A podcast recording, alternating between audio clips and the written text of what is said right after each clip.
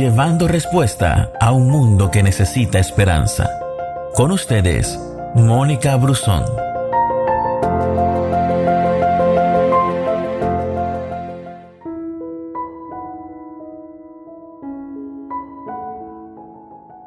Dice el salmista que mantenerse cerca a Dios es su bienestar y es su bendición. Y dice también que es su refugio, su guardador.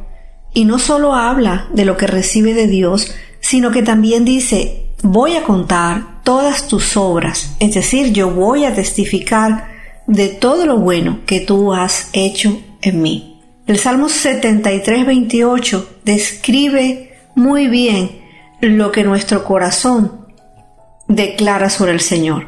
Dice, mas para mí estar cerca de Dios es mi bien. En Dios el Señor he puesto mi refugio para contar todas tus obras. Es necesario mantenerse cerca de Dios en tiempos de alegría y en tiempos de prosperidad. Amar y ser fiel al Señor en tiempos de alegría resulta fácil y cómodo, porque ¿quién no da voces de júbilo y de alegría cuando todo va bien? Es fácil, ¿cierto? Nuestro pensamiento, nuestro ánimo, nuestras emociones están desbordantes, están plenas. Y es un tiempo para contagiar a otros porque nuestra alegría está en pleno. Sin embargo, a veces resulta que al tener lo que queríamos, nos olvidamos de aquel que ha hecho posible cada milagro en nuestra vida.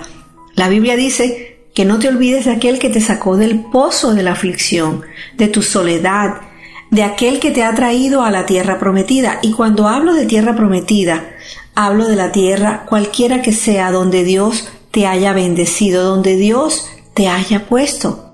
Y la Biblia lo dice, que te cuides de no olvidarte del Señor para cumplir sus mandamientos, para cumplir sus decretos y sus estatutos, porque después Puede que cuando ya hayas comido y te hayas saciado y hayas edificado buenas casas en las cuales habitas y todo esté en pleno aumento.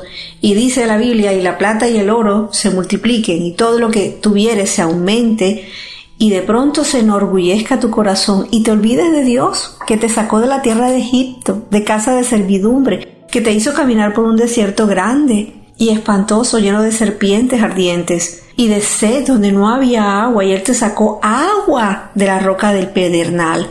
Él te sustentó con maná en medio del desierto y te afligió y te probó, pero a la postre para hacerte bien. Y digas en tu corazón, mi poder y la fuerza de mi mano me han traído esta riqueza. Sino la recomendación es, acuérdate de Jehová porque Él te da el poder para hacer las riquezas a fin de confirmar su pacto que juró a tus padres como en este día. Pero hay algo muy, muy contundente en la palabra y dice, mas si llegares a olvidarte de tu Dios y anduvieres en pos de dioses ajenos, y el Dios ajeno puede ser el amor al, al dinero, puede ser la avaricia, puede ser la ambición, puede ser la vanidad, y tú te inclinaras ante ellos, la palabra te dice que de cierto pereceréis. Y el olvidarnos de Dios tiene la consecuencia de que pereceremos.